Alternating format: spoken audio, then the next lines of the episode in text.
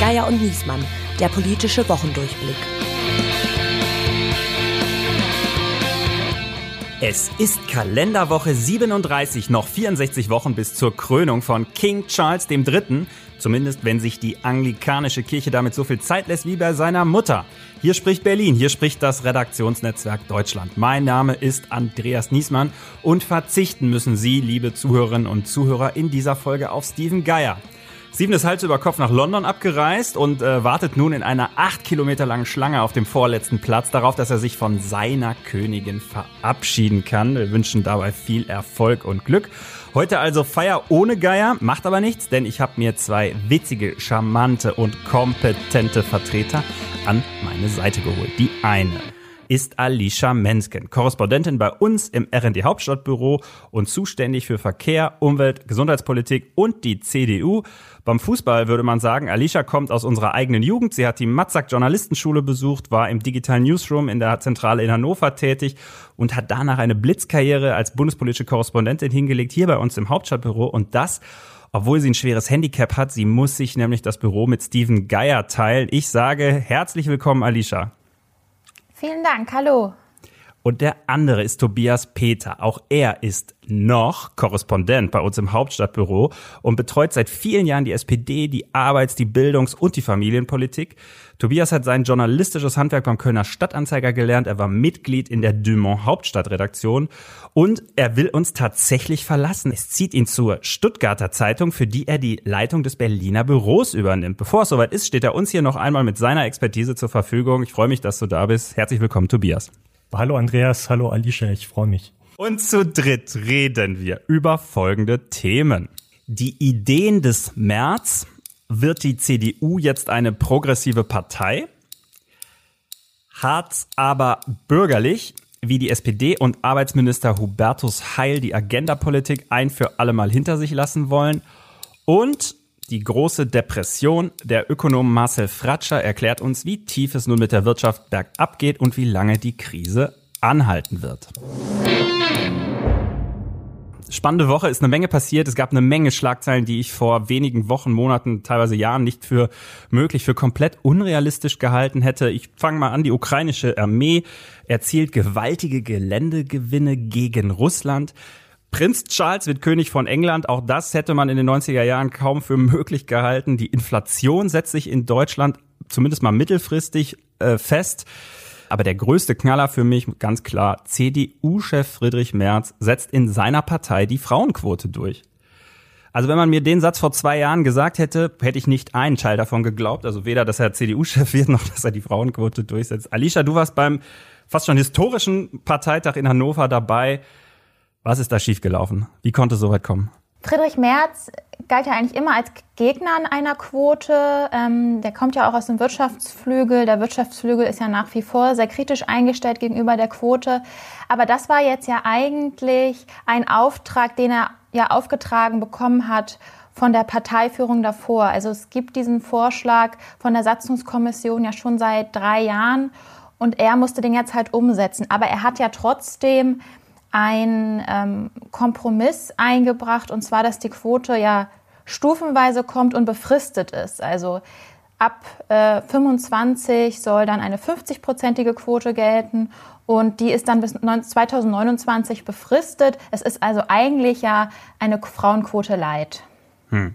Und ich habe gelesen, es gibt auch noch eine Ausnahme. Ne? Also äh, die Quote fängt ja an mit 30 Prozent, steigt dann auf 40 und 50, ähm, auch auf den regionalen Ebenen. Und da gibt's immer die Grundvoraussetzung, wenn genügend Frauen da sind, die gewählt werden können. Was heißt, ich habe mich kurz gefragt, was heißt denn das jetzt? Also muss ich da jetzt als Frau tierische Angst haben, wenn ich jetzt bei so einer Sitzung bin, dass ich automatisch in den Vorstand gewählt werde, äh, weil, weil sonst die Wahl nicht mehr anerkannt wird? Oder wie muss man sich das vorstellen? Also Frauen müssen nicht davor Angst haben, denn es kommt immer darauf an, auch wie viele Frauen auch kandidieren wollen. Und das ist ja auch so der Knackpunkt der Quote, weswegen ja auch einige auf dem Parteitag schon geraunt haben, ja, es gäbe da ja auch einige Fallstricke oder Schlupflöcher, wie man sie nicht umsetzen könnte. Und da muss jetzt auch die CDU, wenn sie jetzt schon dieses Signal setzt, wir möchten eine Frauenquote in der Partei haben, da muss die CDU jetzt auch natürlich dafür sorgen, dass sie nicht zum Rohrkrepierer wird. Ja, du sagst, da wurde geraunt. Also wie hast du die Debatte wahrgenommen? Gab es Widerstand? Ähm, es gibt ja viele an der Basis der äh, CDU, die, ähm, die da eigentlich nichts mit anfangen können und die auch eigentlich gar keine Lust haben, sich auf diese Debatte einzulassen. Also wie massiv war der Widerstand? Ja, also die Debatte war wirklich wie ein Krimi, das muss man wirklich sagen. Mehr als 30 Wortmeldungen und als die das angekündigt haben, ist erstmal durch den Parteitag, durch den ganzen Saal erstmal so ein oh, oh Gott, das wird ein langer Abend. Das war ja auch echt am Ende. Und die Debatte ist auch auf einem sehr niedrigen Niveau gestartet, ähm, weil halt wirklich viele Delegierte vor allem so mit eigenen Erfahrungen ähm, argumentiert haben, anstatt irgendwie mit Fakten. Und der Game Changer, der war ja wirklich Julia Klöckner, die dann wie nach dem zweiten Drittel äh, nach oben gegangen ist und sich darüber aufgeregt hat, dass die schenkelklopfenden Männer darüber lachen, dass äh, Frauen, junge Frauen sich selber als Quotenfrau bezeichnen und gegen die Quote sind, weil das war auch das Interessante an dieser Debatte, dass vor allem die jungen Frauen gegen die Debatte, äh, die, gegen die Frauenquote war. Und die älteren Frauen, die quasi schon seit Jahren in der CDU sind und gegen diese Strukturen angekämpft haben, für die Frauenquote waren. Wenn ich da als langjähriger Watcher einer anderen großen Partei, nämlich der SPD, mal reinspringen darf, mich bestätigt das ja alles so ein bisschen in der These, die ich immer hatte, dass Friedrich Merz jetzt eigentlich in der CDU eine Rolle wahrnimmt, wie Saskia Esken und Norbert Walter Borjans sie in der SPD wahrgenommen haben. Da würde er sich jetzt sehr freuen über diesen Vergleich. Ja, so wie nur Saskia Esken und Norbert Walter Borjans der SPD klar machen konnten, dass Olaf Scholz der richtige Kanzlerkandidat ist, kann jetzt eigentlich nur Friedrich Merz der CDU klar machen, dass sie diese Frauenquote braucht. Also er ist eben derjenige, den die Leute von der Basis wollten. Er ist derjenige, der Leute anspricht, die eigentlich gegen die Quote sind. Und äh, am Ende konnte er dann dieses Gewicht aufbringen, dass man das gemacht hat, obwohl man vielleicht nicht ganz so davon überzeugt war. Also im Grunde genommen ist Friedrich Merz tatsächlich die Saskia Esken der CDU. Ich bin mir noch nicht ganz sicher, ob er wirklich versteht, dass das auch heißt, dass er besser jemand anders fragt, die Kanzlerkandidatur zu übernehmen. Aber diese Rolle spielt er eben gerade. Die K-Frage. Hm, die Frage habe ich mir natürlich auch aufgeschrieben, da ziehen wir sie vor, weil du sie schon ansprichst. Ähm, ich teile das ein bisschen in der Analyse, äh, aber die Kraft bringt er nicht auf, oder? Der will mit Haut und Haar Kanzlerkandidat werden, oder Alicia? Ja, also er hat es ja selber gesagt, dass wenn die Ampel scheitern sollte, also morgen scheitern sollte, dann stände die Union bereit. Und das kann man auch so übersetzen, dann stehe ich bereit. Das sagt Friedrich Merz zwar nicht so direkt, aber so kann man das, ähm, glaube ich, interpretieren. Und auch in der Partei wird gesagt, dass wenn es jetzt wirklich um die Frage geht, wer ist Kanzlerkandidat, dass man es eben irgendwie nicht wirklich nehmen kann. Aber wenn es jetzt um 2025 geht, da die, ist die Frage überhaupt noch nicht beantwortet. Mhm. Also da stehen ja wirklich mehrere Leute bereit. Da gibt es den Hendrik Wüst in Nordrhein-Westfalen, der ja eigentlich immer eher konservativ war und sich in den letzten Jahren auch in die Mitte bewegt hat.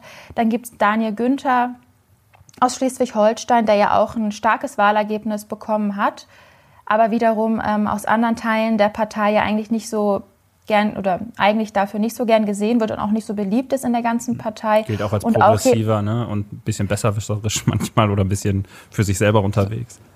Genau, da gibt es ja diesen, diesen Spitznamen für ihn, Genosse Günther, äh, weil er für die Partei sehr links, als sehr links gilt.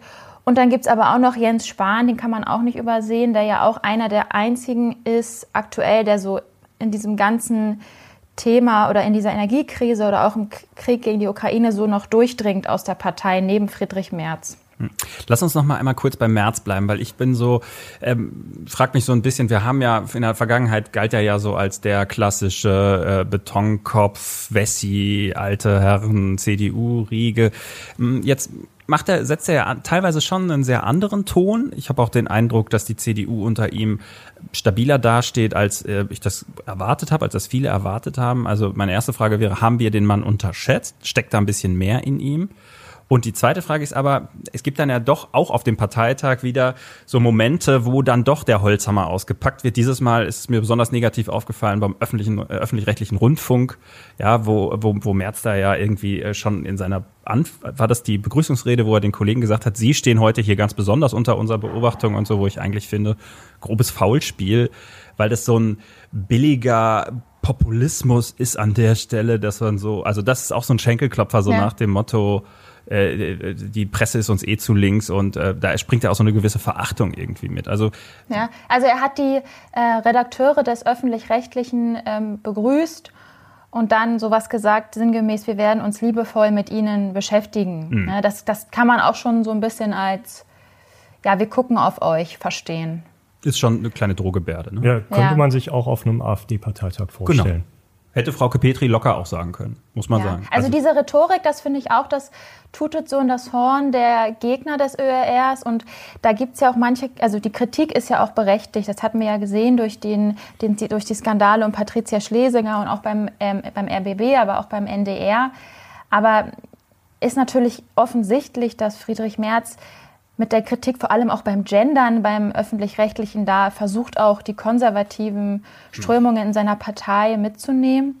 Und ob wir ihn unterschätzt haben, ich weiß, das kann man nicht genau be äh, beantworten. Also ich glaube, dass die liberalen Kräfte in der CDU ihn unterschätzt haben, weil die haben mhm. ja hm. die Sorge geäußert, wenn er ähm, jetzt an der Spitze steht, dann wird er nur das Wirtschaftliche im Kopf haben, er wird das Soziale ähm, gar nicht so mitdenken. Und das kann man eigentlich nicht sagen, weil die liberalen Kräfte sind ja jetzt die, die eigentlich relativ zufrieden sind, auch nach diesem Parteitag. Die konnten ja mehrere Gewinne einfahren. Und es sind ja überraschenderweise jetzt die Konservativen, die eigentlich ja eher enttäuscht sind von ihm. Hm.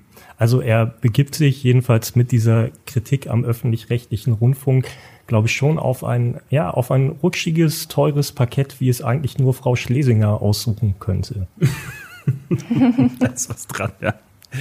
Also wir halten fest, Friedrich Merz ähm, ist irgendwie breiter aufgestellt als der eine oder andere äh, äh Host dieses Podcasts eingeschlossen, das irgendwie erwartet hätte.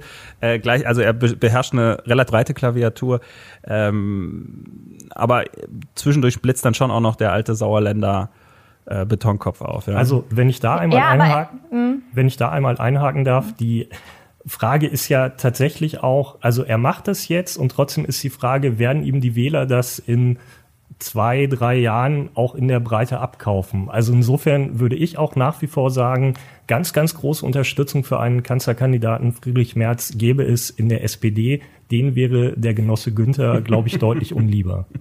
Ja, und er ist auch nicht äh, plötzlich jetzt progressiv geworden. Also er ist einfach in der Realpolitik angekommen. Mhm. Also auch bei der Debatte um die Frauenquote hat man das ja gesehen. Also er hat ja, er ist ja ganz am Ende nochmal auf die Bühne gegangen und hat für diesen Kompromiss geworben. Nicht, weil er davon so super überzeugt ist, sondern was hat er auch da gesagt? Weil er sich auch um das Signal gesorgt hat, wenn die Partei jetzt diese Frauenquote ablehnt. Also was, man kann sich das ja vorstellen, was dem nach, was danach passiert wäre. Dann hätte es so ausgesehen, als ob die CDU eine Männerpartei ähm, salopp gesagt bleiben will. Mhm. Und das wollte er halt unbedingt vermeiden. Da folgt er ja dann irgendwie der äh, ihm persönlich ja doch sehr verhassten äh, früheren Parteichefin Angela Merkel, die ja auch immer die CDU der gesellschaftlichen Realität so hinterher modernisiert hat, kann man sagen. Das ist eigentlich lustig, dass er da an der Stelle äh, an ihre Politik fortsetzt, wenn man so will. Ich meine, ja, richtig Richtig modern wäre es natürlich, wenn Friedrich Merz sich für eine Doppelspitze aus Mann und Frau in der CDU einsetzen würde. Also dann kaufe ich es ihm auch 100 Prozent ab mit der Frauenquote. ja, ich glaube, das wird in der CDU erstmal nicht passieren. Einen Namen haben wir jetzt noch nicht genannt und zwar äh, Markus Söder. Ähm, da tauchte auch in deiner Aufzählung der Hoffnungsträger gerade nicht auf.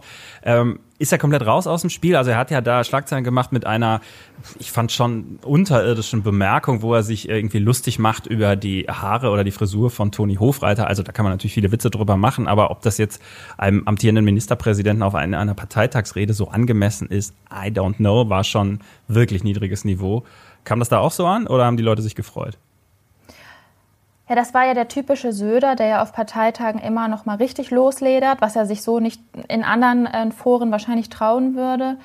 Und man muss sagen, im Saal kam das eigentlich recht gut an. Also am Ende, er hat ja wirklich fast eine Stunde geredet. Das ist ja auch echt ziemlich lang. Und die Delegierten haben auch mehr als zwei Minuten geklatscht.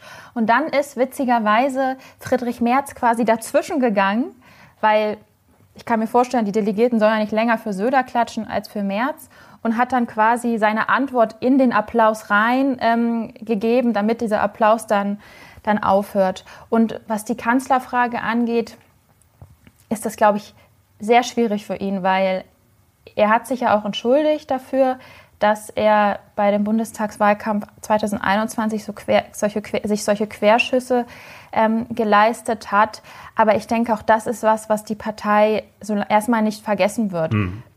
Dennoch glaube ich, dass er es selber auch noch nicht ausschließt. Also der wird wahrscheinlich da noch weiter für kämpfen wollen. Mhm. Aber das wird sich auch erst in den nächsten Jahren zeigen, wie auch Friedrich Merz sich weiter aufstellt. Mhm. Also wofür der Kollege Andreas Niesmann und ich äh, Herrn Söder auf jeden Fall dankbar sind. Im Grunde genommen hat er ja gesagt, wenn das Haar jetzt so ein bisschen dünner wird, das ist eigentlich ein Zeichen dafür, dass wir fest an der Seite der Bundeswehr stehen. Also das ist, äh, das ist eine echt gute Sache. Ja. Update bitte. Ich würde aber jetzt gerne erst zu dem zweiten großen Thema dieser Woche kommen. Ähm, und zwar, die SPD beendet ihr Trauma. Jetzt aber endgültig, Tobias. Hartz IV gibt's nicht mehr, ab sofort heißt es Bürgergeld. Ist die Partei jetzt mit dem Erbe von Schröder endgültig durch? Naja, erstmal ja auch nicht ab sofort, sondern ab dem 01.01.2023, wenn wir dann durch Bundestag und Bundesrat durch sind.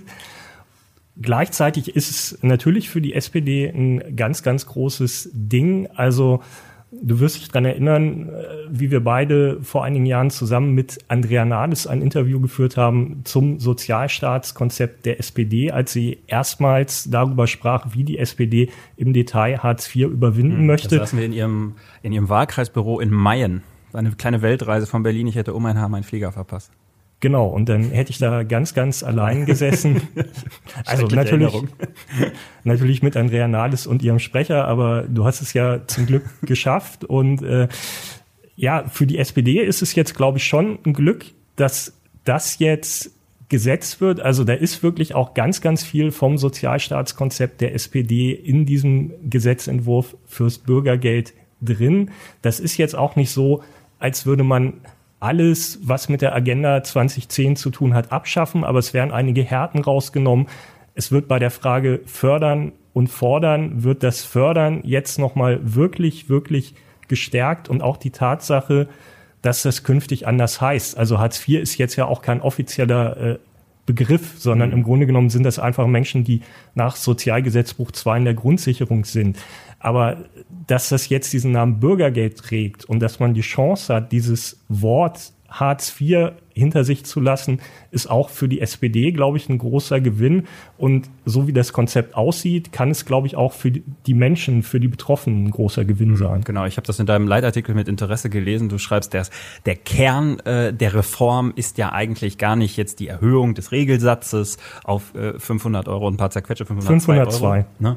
Oder äh, Abschwächung bei den Sanktionen oder höhere Schonvermögen oder so, sondern der Kern ist ja eigentlich ein Paradigmenwechsel in der Arbeitsverwaltung selber, wo man früher gesagt gesagt hat, also um die Statistik irgendwie gut aussehen zu lassen, schieben wir die Leute in irgendwelche Jobs, Hauptsache vermittelt, Thema erledigt.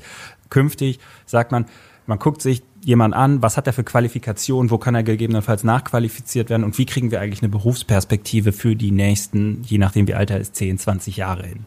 Genau, der Kern ist das, was man technisch die Abschaffung des Vermittlungsvorrangs nennen würde. Das heißt, es geht eben nicht mehr darum zu sagen, hier ist ein Job, du musst den jetzt nehmen, komme was wolle, sondern man wird halt eben schauen, was können wir bei Aus, bei Fort Weiterbildung noch tun und das ist eine gute Idee, wenn wir uns überlegen, als Hartz IV eingeführt wurde, hatten wir ein Problem mit sehr, sehr hohen Arbeitslosenzahlen. Deutschland war in der Krise.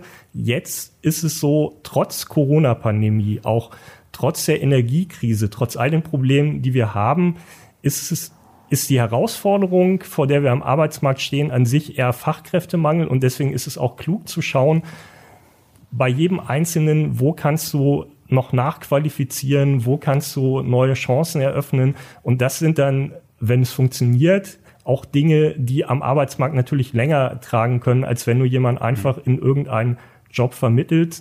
Und deswegen ist das vernünftig. Man muss natürlich dazu sagen, man muss jetzt auch mal schauen, dass man das in den Jobcentern dann auch tatsächlich mhm. umgesetzt bekommt. Also es einfach ins Gesetz reinzuschreiben, wird nicht ausreichen. Das ist jetzt in der praktischen Umsetzung auch wirklich eine Herausforderung, das hinzukriegen. Mhm. Und das Lustige ist ja, diejenige, die diese Herausforderung jetzt bewältigen muss, ist quasi die Frau, die sich das Konzept ausgedacht hat, nämlich Andrea Nahles, die jetzt Chefin der Bundesagentur für Arbeit ist. Ja, und wenn man damals nach ihrem Rücktritt als SPD-Parteivorsitzende gesagt hätte, die Frau wird nochmal Vorsitzende der Bundesagentur für Arbeit, hätte man es auch nicht glauben können. Es zeigt ja einfach, mhm. dass es im Leben immer wieder Chancen, Eventualitäten gibt, die man sich nicht vorstellen kann. Und äh, wenn das für Andrea Nahles gilt, warum soll das nicht auch für Langzeitarbeitslose gelten, indem man dann eben neue Chancen auch eröffnet mit Ausbildung, mit Weiterbildung? Also ich finde, dass das etwas ist, wovon sowohl die Betroffenen als auch die Gesellschaft wirklich profitieren können. In der öffentlichen Debatte geht das ja so ein bisschen unter. Da reden wir viel über diese 502 Euro, die Erhöhung des Regelsatzes und die teilweise Abschaffung der äh, Sanktionen. Ähm, Alicia, gerade in der CDU, in der Union, bei Konservativen kommt das ja auch nicht so gut an.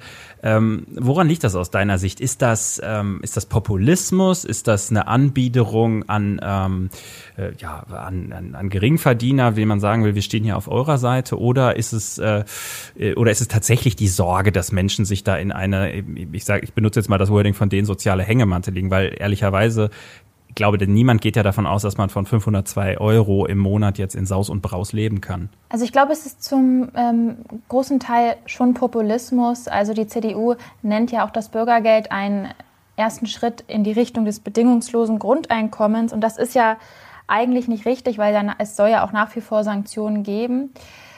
Die CDU verfolgt ja auch schon lange dieses Mantra, dass sich Arbeiten lohnen soll. Und daher erkläre ich mir das. Und auch während der ganzen Debatte um die Entlastungen hat die CDU ja auch viel darüber geredet, dass man die arbeitende Mitte schützen soll und dass, die, dass sich das auch noch lohnen soll, 40 ähm, Stunden mhm. in der Woche zu arbeiten. Ich glaube, daher kommt das. Aber da ist auf jeden Fall auch ein Stück weit Populismus und auch ein bisschen Unwahrheit drin. Also man muss ja auch sagen, wer jetzt behauptet, von 502 Euro im Monat zu leben, ist so toll, dass das gewissermaßen eine Brücke ins Sozialtransfersystem schlägt. Äh, der kennt entweder den Lebensalltag der Menschen, die von so wenig Geld leben müssen, nicht, oder er ignoriert es einfach ganz bewusst. Das wäre dann ehrlich gesagt auch ein Stück weit Kaltherzigkeit. Beides ist schlimm. Und was man auch sagen muss, im Grunde genommen eröffnet das Bürgergeld dadurch, dass es eine längere Schonzeit für Menschen gibt, die reinkommen. Also, dass man äh, eine längere Zeit sagt, du kannst das bisschen, was du dir angespart hast, kannst du auch behalten.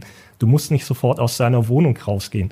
Das ist ja auch was, was sich eben an die hart arbeitende Krankenschwester richtet, die vielleicht aus mhm. irgendeinem Grund nicht mehr arbeiten kann oder ihren Job verliert oder eben an andere Menschen, die ihre Arbeit verlieren und in dieses System reinrutschen, dass man sagt, da ist nicht gleich alles weg. Und das ist ein Stück weit auch ein Versprechen an die Mittelschicht. Wir lassen euch nicht sofort fallen.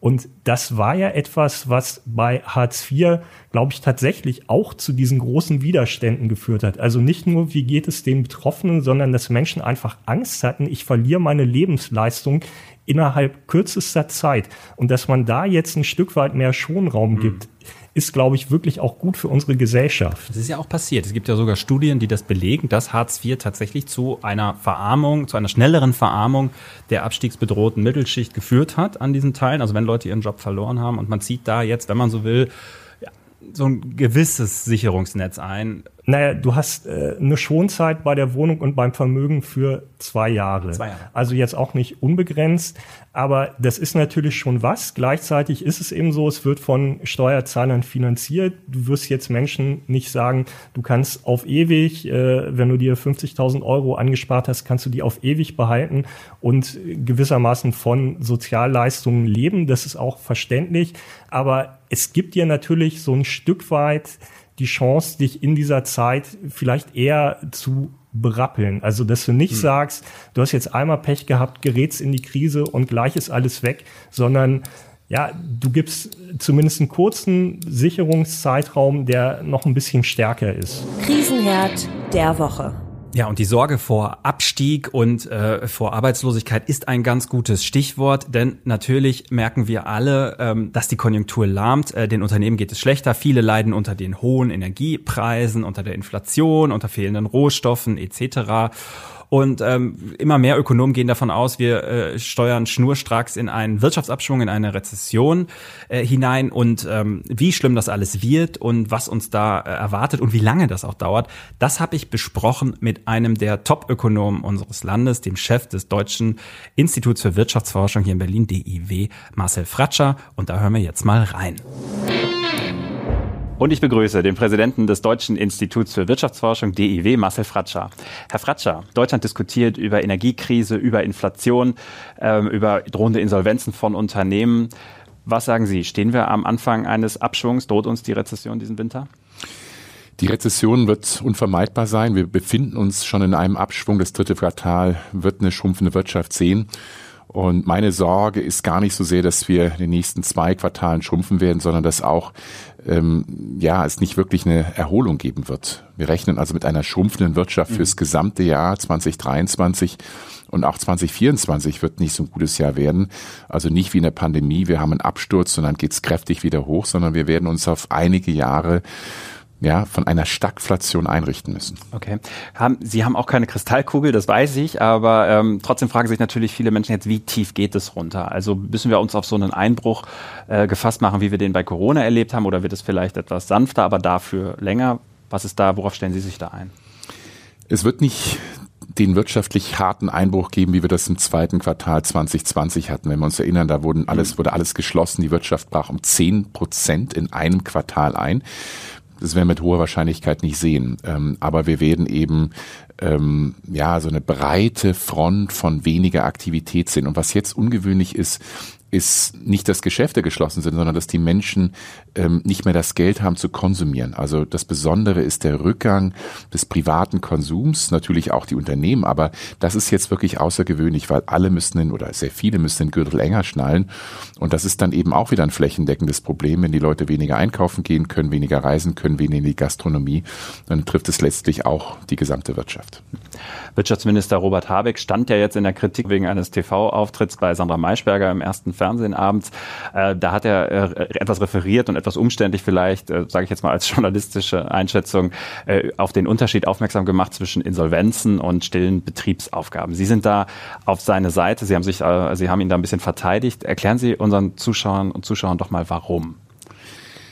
Ein Unternehmen, das schließt oder erstmal ihr die Produktion einstellt, ist nicht sofort automatisch insolvent. Und das haben wir auch in der Corona-Pandemie gesehen. Viele Unternehmen gesagt, ich kann nicht produzieren, ähm, halte aber selber durch, durch Rücklagen oder ich kriege staatliche Hilfen und öffne dann wieder. Und das wird eine Realität für viele Unternehmen, ähm, für manche ähm, manches Restaurant, aber beispielsweise auch für viele ähm, Hotels oder in der Gastronomie, ja. die sagen, ähm, ne, wir, ich habe höhere Kosten ähm, ich muss also hier meinen Laden am Laufen halten, das kostet wahnsinnig viel und gleichzeitig kommen zu wenig äh, Kunden.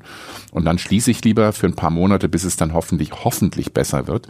Deshalb Schließung heißt nicht unbedingt Insolvenz. Und das, was viele nicht realisieren, auch in der Corona-Pandemie, ähm, sieht es so aus, als hätten wir keine Insolvenzen gehabt. Aber es gibt ganz viele Kleinstunternehmerinnen, Unternehmer oder Solo-Selbstständige, die sagen, ich schließe einfach, ich bin nicht mehr aktiv. Äh, das ist jetzt formal keine Insolvenz, ja, also aber trotzdem gehen. Das ist quasi eine geordnete Abwicklung, wenn man so will. Genau. Ja, man bedient seine Rechnung, schließt den Laden ab, verkauft die Maschinen und sagt, das war's. Genau. Ist das nicht in Wahrheit eigentlich noch schlimmer, weil bei einer Insolvenz, also volkswirtschaftlich gesehen, weil bei einer Insolvenz gibt es ja wenigstens die Chance, ne, man kann sich sanieren, Insolvenzverwalter gibt es in Eigenregie etc. Also es gibt da ja wenn ein Unternehmen noch eine Substanz hat, die Möglichkeit, es weiterzuführen. Aber wenn jemand still schließt, dann ist er ja definitiv weg vom Markt. Genau, bei der Insolvenz ist es ja so, dass Unternehmen eine Insolvenz anmelden müssen, wenn sie realisieren, sie sind überschuldet. Mhm. Aber in den meisten Fällen kriegen sie dann trotzdem die Kurve, weil sie eben Bedingungen neu verhandeln können, Verbindlichkeiten neu verhandeln können. Ähm, diese stillen Schließungen heißen, in der Regel kommt man nicht so schnell zurück. Übrigens noch ein weiterer Punkt. Wir reden viel über Unternehmensinsolvenzen. Meine größte Sorge sind Privatinsolvenzen, dass wir viele Bürgerinnen und Bürger haben werden, die durch explodierende Stromkosten und Gaspreise äh, ihre Rechnung nicht mehr zahlen können. Und das ist, das sehe ich als eine der größten äh, Probleme. Und äh, das haben wir im Augenblick noch nicht auf dem Schirm. Hm, naja, die Bundesregierung hat ja schon drei Entlastungspakete geschnürt für Bürgerinnen und Bürger, aber Sie haben das Gefühl, das wird nicht reichen. Das wird nicht reichen. Ähm, ich glaube, es ist leicht, die Entlastungspakete immer zu kritisieren. Ich glaube, das dritte Entlastungspaket hat viele gute Elemente. Es hat erkannt, dass alle Menschen Hilfe benötigen, hat erkannt, dass gerade die verletzlichsten Menschen, die sozial, soziale Leistung beziehen, Unterstützung benötigen. Das hat die Bundesregierung, glaube ich, ganz gut adressiert. Aber klar, die große offene und ungelöste Frage ist, was passiert mit den Gas- und Strompreisen? Und da hat die Bundesregierung bisher nur Versprechen abgegeben, aber da muss sie jetzt liefern. Was glauben Sie, wie viel muss da nochmal nachgelegt werden? Gibt es da Volumina, die Ihnen vorschweben? Klingt nicht sehr populär ähm, oder äh, auch wahrscheinlich schwer nachvollziehbar, aber äh, ich befürchte, die Bundesregierung wird über die nächsten sechs Monate die jetzigen Hilfen nochmal verdoppeln oder verdreifachen müssen. Denn die Belastung über höhere Gas- und Strompreise ist so enorm. Wir reden hier von einem dreistelligen Milliardenbetrag, was Unternehmen, gerade kleine, mittlere Unternehmen und äh, Haushalte zusätzlich zahlen müssen. Viele können das nicht. Ja. Und ähm, jetzt als Vergleich, in der Corona-Pandemie hat der Staat mit 350 Milliarden Euro vor allem Unternehmen geholfen. Ähm, ich hoffe nicht, dass der Staat in diese Größenordnung gehen muss, aber wenn es sein muss, muss er bereit sein, das auch zu tun. Das ginge natürlich nur, wenn man die Schuldenbremse noch einmal aussetzt, weil das Geld wird der Finanzminister im Haushalt nicht finden können. Also das ist Ihr Plädoyer dafür zu sagen, Leute, macht euch ehrlich, der Staat ist natürlich Gewinner der Inflation, darf man auch nicht vergessen. Wenn die Preise steigen, steigen auch die Steuereinnahmen über Umsatzsteuer und so weiter. Aber natürlich kann er das nicht stemmen. Mhm. Und ich würde mir wünschen von der Bundesregierung, dass sie sich da ehrlich macht und sagt, äh, Schuldenbremse äh, ist mal gemacht worden, damit man in schlechten Zeiten, in Notlagen wirklich handeln kann wenn nicht jetzt, wann dann? Wir haben eine akute Notlage, nicht nur eine wirtschaftliche, sondern auch soziale Notlage für Menschen mit, mit geringen und mittleren Einkommen.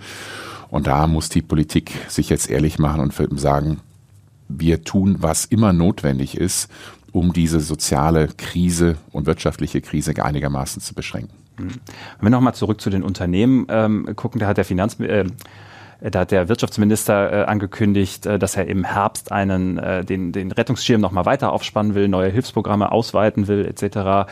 Ähm, was erwarten Sie da oder was finden Sie, was er da liefern muss? Also kommen wir da in ein ähnliches Niveau rein wie bei Corona, wo die Bundesregierung ja am Ende alle Unternehmen gerettet hat oder muss er zielgerichteter vorgehen? Was würden Sie ihm da raten?